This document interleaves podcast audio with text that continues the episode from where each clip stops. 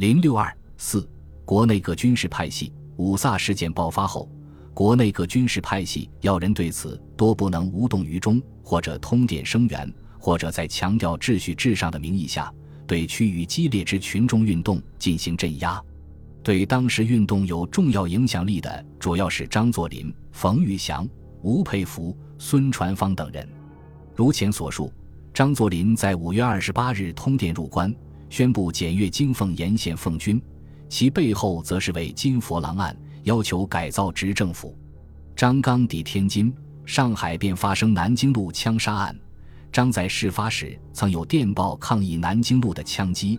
并有一万元捐助给罢工工人，但是如论者所指出的，这是显示他支持运动的唯一证据。他事后曾对外国顾问表示，在此时他不能置之事外，而把展现民族大义的机会全让给他人。由于当时苏沪皆在奉军的势力范围之下，故张作霖对上海的秩序非常关注。接获消息后。张派江苏省长郑谦赴沪严重交涉，十一日复派其子张学良率东北陆军教导团，以为国为民、和平处事为名，赶赴上海帮同政省长办理交涉。在上海交涉破裂后，张作霖更调奉军第一旅到淞沪实施戒严。六月二十九日，晨报有消息称，奉军前后增兵，使上海的驻军人数达到两万余人。奉系此举，起初虽有为上海交涉压阵的意味，但更深层的动机似乎也在积极加强其对上海的控制，并威胁浙江孙传芳。奉张也在利用五卅一事来和列强拉近关系。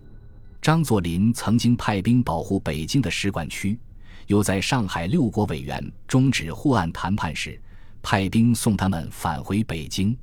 奉张派兵上海，得到旅沪外人的热烈欢迎。张曾反复向英国表示，冯玉祥正在幕后操纵运动，请求英国支持他。有消息称，张实际上已从香港与上海的外国银行获得了大量的贷款。刑事连奉命到沪后，对民众运动的控制渐渐加强。七月二十三日，淞沪戒严司令部查封上海工商学联合会。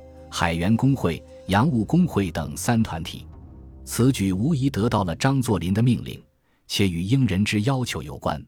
几乎同时，张宗昌在青岛镇压工潮，封闭清沪惨案后援会，枪决《公民报》主笔胡信之及工会领袖李卫农。不过，张作霖对苏俄乘机扩展势力亦极感不安，其压抑民众运动与此有相当关系。而民众在反应的同时渐趋反讽，并且声势愈来愈大。在此情势下，张曾经流露出非常悲观的情绪。在各派系中，冯玉祥无疑表现最为激烈。五卅事件发生后，他即发表对沪案宣言，称：“为国保民，责无旁贷。与其忍气吞声，受强权之宰割，何若同心戮力，为最后之奋争？唯有枕戈待命。”见机履急，为政府做后盾，为国民平激愤，肝脑涂地在所不辞。冯并且在其军队中多次做反英演讲，并指示部下排演有关五卅惨案的戏剧，向士兵宣传英帝国主义的残暴。运动中，冯曾在俄国人的帮助下，在绥远创办了一所军校，并招收了六百至一千余名学生，其中有近三分之一倾向于国民党。在运动高潮时，冯玉祥还没收了英国商人的二点七万头羊。冯的激进态度不但引起国人之瞩目，亦为英人高度关注。五卅以后，冯玉祥虽然表达了对外国人强烈的敌意，但是正如其传记作者谢立登指出的，冯的这种敌意是有选择性的。冯在五月初正面临奉张的威胁，当时张作霖宣布要驱逐国民军，保卫首都。为巩固实力，他正在一面争取苏俄的援助，一面向日本示好。冯的反应表现既为他赢得了民众的好感，更重要的是让苏俄方面增强了对他的信任，加快了对冯大规模援助的计划。四月中旬，俄共中央政治局已在考虑向冯提供军火援助的方案。二十九日，政治局中国委员会决定在冯玉祥、岳维俊及广东三方设军事小组，并准备将大量军火运送到冯手中。六月五日，中国委员会又决定在蒙古境内组建一支国际部队，以便支援冯玉祥。五卅运动期间，正是苏联答应给冯玉祥的援助大量兑现的时候，而冯玉祥在运动中的一些表示，可能亦受到苏俄指令的影响。相似的，八月初，吴佩孚在汉口亦趁机向英国提出，如果英国政府不向他援助四百万元，那么他将乐意看着中苏联盟的实现，而一个反英政策亦将随之而来。孙传芳的表现显示出其对群众运动的政治性运用。孙在六月二日致电段祺瑞表示，参加群众爱国运动乃民众应尽之天职。五日，孙又向上海工商学联合会捐款一千元，表示支持态度。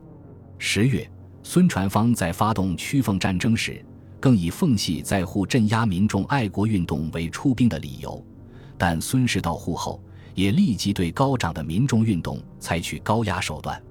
其他各省军人对运动的态度多类似，都知道既不得罪民意，又要极力维持自己势力范围内的统治秩序。对他们而言，有意识地运用民族主义于政治之中，似已是一种政治运作的常识。湖北的萧耀南一面打电报表示支持废除不平等条约，一面亦镇压罢工运动，以向英国政府示好。湖南的赵恒熙一面严厉镇压群众示威运动，一面宣称自己是真正的爱国者。运动之初，张宗昌通电表示声援。并着奉军上海司令部及淞沪警察厅垫款两千元，交总商会救济罢工工人。但张氏在青岛对本地日本纱厂罢工工人的镇压则严厉异常。